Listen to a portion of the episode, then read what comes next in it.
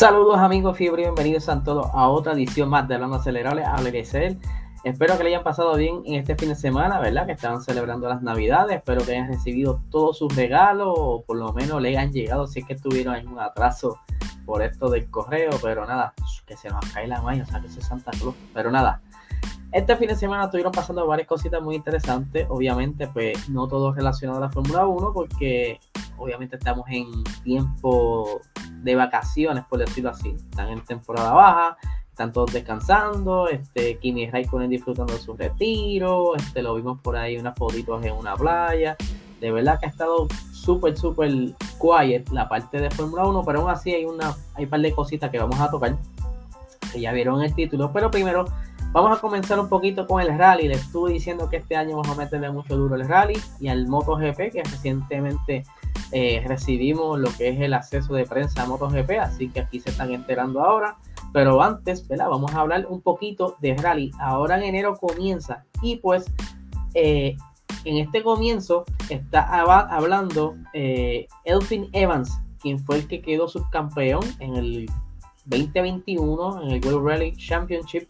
Eh, nos está indicando de que este, esta próxima temporada va a ser quizás un poco más abierta y esto se refiere a que como ya el señor Sebastián Ogier, quien es el campeón actual de, lo que es rally, que ganó ya ocho veces eh, el campeonato, los últimos dos años ha sido con el equipo Toyota en el, en el Yari que están viendo ahora mismo en pantalla, lo que están viendo a través de YouTube, eh, casi casi alcanza a la cantidad de campeonatos como tiene Sebastián Loeb, que tiene nueve campeonatos en rally y que por el momento mantiene el récord pero entonces, el, el próximo año, en esta próxima temporada, Sebastián Ogier no va a estar full eh, compitiendo.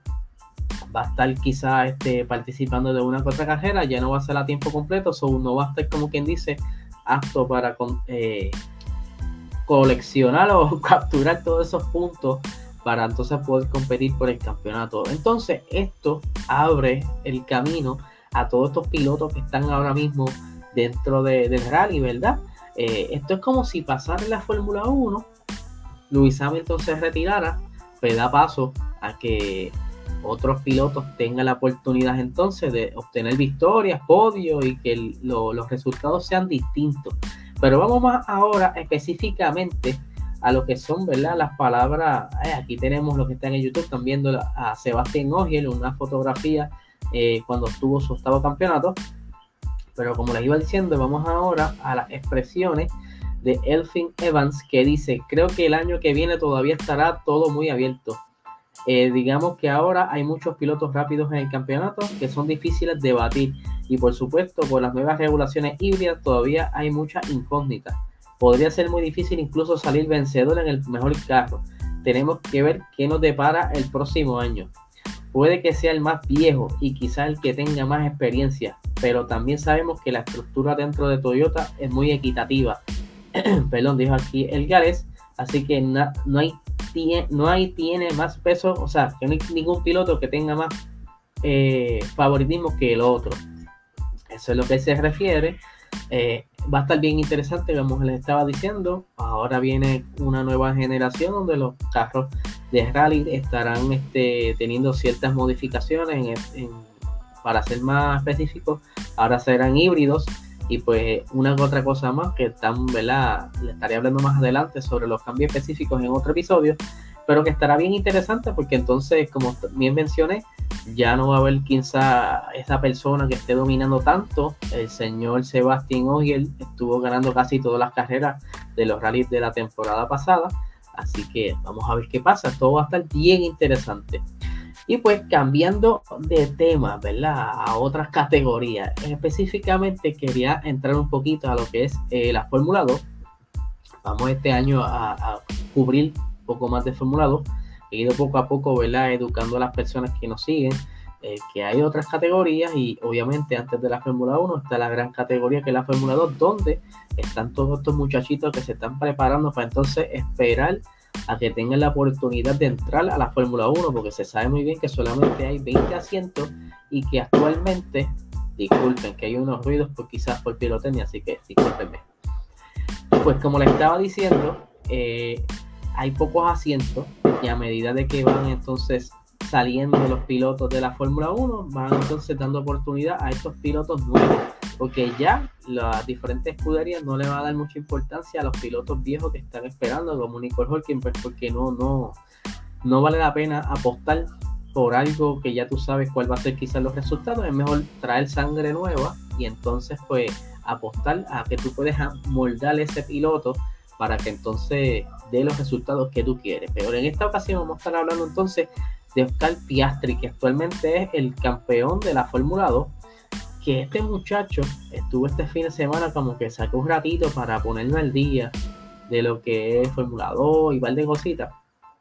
me estuvo bien curioso porque este muchacho entró rookie a la Fórmula 2 y desde que entró, eso fue dando cantazo. El chamaco dominó casi toda la temporada y ganó siendo novato. O sea, entra a la Fórmula 2 y se lleva ese campeonato súper cómodo con bastante ventaja por delante de, la segunda posición, que entonces fue, si no me equivoco, eh, Robert Schwarzman, y que también estaba por ahí peleando por, por, el campeonato en un momento dado, fue el piloto compañero actual de Valtteri Bota en Alfa Romeo, Juan Yu, Show, quien, ¿verdad? Este, pues se estuvieron peleando por este muchacho desde que entró.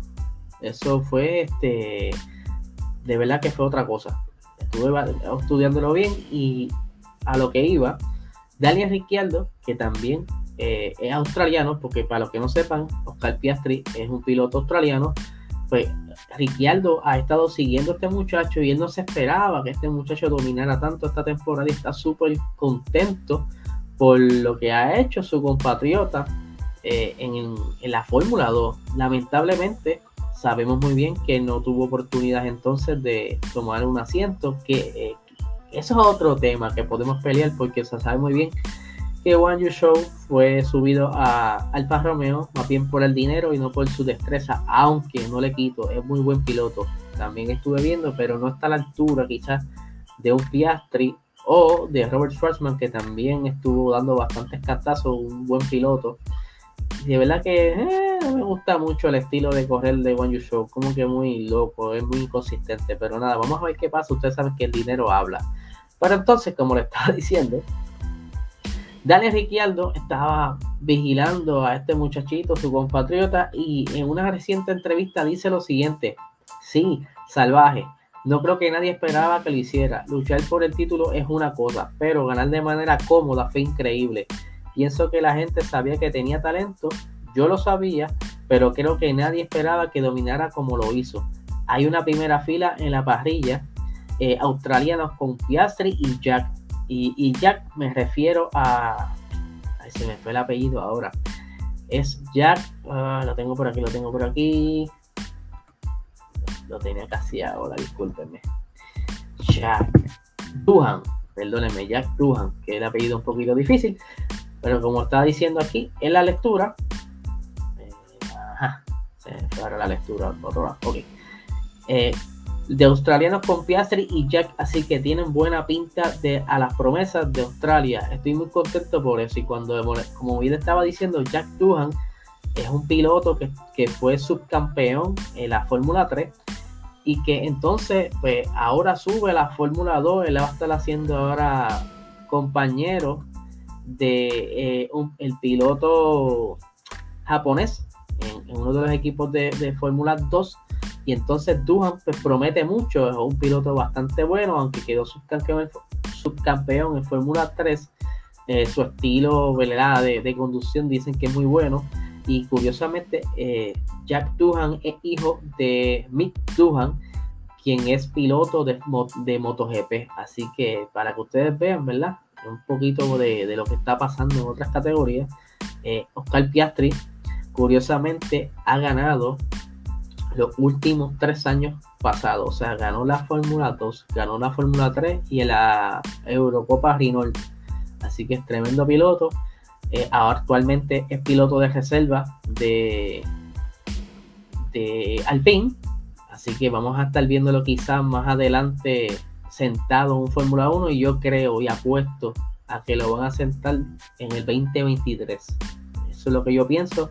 Eh, ellos no van a dejar pasar tal ¿verdad? Tan, diamante en bruto. Yo creo que pudieran sacrificar a Stephen Ocon si no cumple ahora en el 2022 y sentar a Oscar Piastri, que yo creo que sería la mejor opción.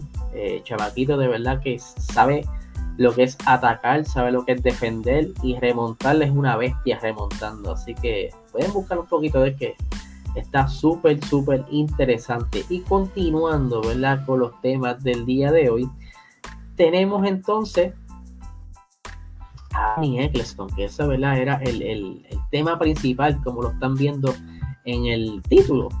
Bernie Eccleston, ustedes saben que fue en un momento dado eh, CEO de la Fórmula 1 hace muchos años atrás y que siempre se ha conocido Bernie por, por las expresiones que él hace. Ustedes saben que él es medio tostadito y pues por su edad pues le gusta hacer muchos comentarios.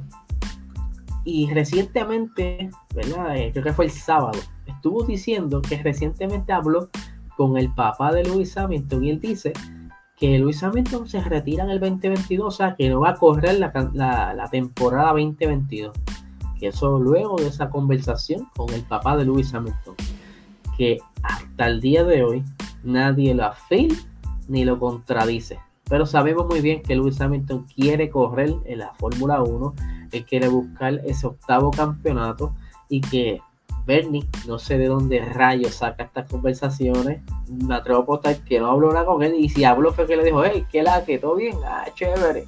Para la próxima entonces, no sé. No creo que hayan tenido esa conversación de, de la con tales aseveraciones, no sé, está bien raro eso, pero entonces Bernie no se queda atrás, parece que no pudo hacer mucho ruido con lo que estuvo diciendo de, de, la supuesta retirada de Lewis Hamilton, también estuvo diciendo entonces que la mejor estrategia que pudo haber sido, estamos hablando más bien de lo que sucedió en Abu Dhabi, que lo que hicieron no tuvo mejor, no se manejó bien.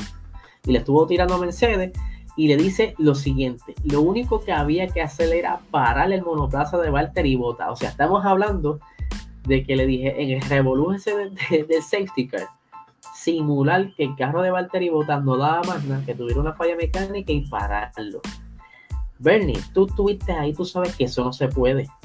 Si se, si se sabe que tú paraste el monoplaza a propósito, se puede buscar un pinche. Ya lo hemos visto con lo que fue el Crashgate, en que estuvo envuelto Fernando Alonso y su ex compañero de, equipo, que simularon, o sea, fingieron un accidente, chocaron a propósito para entonces favorecer a Fernando Alonso para que entrara a los pits y cambiar la estrategia y toda esta cuestión. Pero entonces él sale con esta loquera de que lo único lo que tienen que hacer es para, la Valtteri Bota entonces, según él dice, habría sido una idea bastante inteligente. Yo también lo pensé. De este modo, el safety habría permanecido en la pista y la carrera no se habría reiniciado. En consecuencia, no habría cambio en el resultado final. Pero tú eres loco, ¿verdad? Ya, ya con esto, tú le pones como que la cherry al pastel de las loqueras de este muchacho, ¿sabes? Yo creo que ya se sabe muy bien que está bastante viejito y que ya lo que está hablando son incoherencias, así que debería entonces de cuidar lo que dice antes de que se busque un revolú con alguna persona del PADO o alguna demanda que no le conviene una demanda a estas alturas. Así que Bernie, cógelo con calma, no te la vivas así. Porque sabe muy bien que si hubieran hecho eso, hubiera ganado Lewis Hamilton, pero entonces la sospecha está, estaría de más. O sea, iban a investigar ese cajo de, de a cabo, hasta la pintura le iban a chequear. Así que, Bernie, deja de estar diciendo esas cosas. Así que nada, gente, hasta aquí llegó este episodio. Muchísimas gracias a todos los que nos apoyan todos los días, a los que nos escuchan siempre. Y nada, que tengan excelente semana.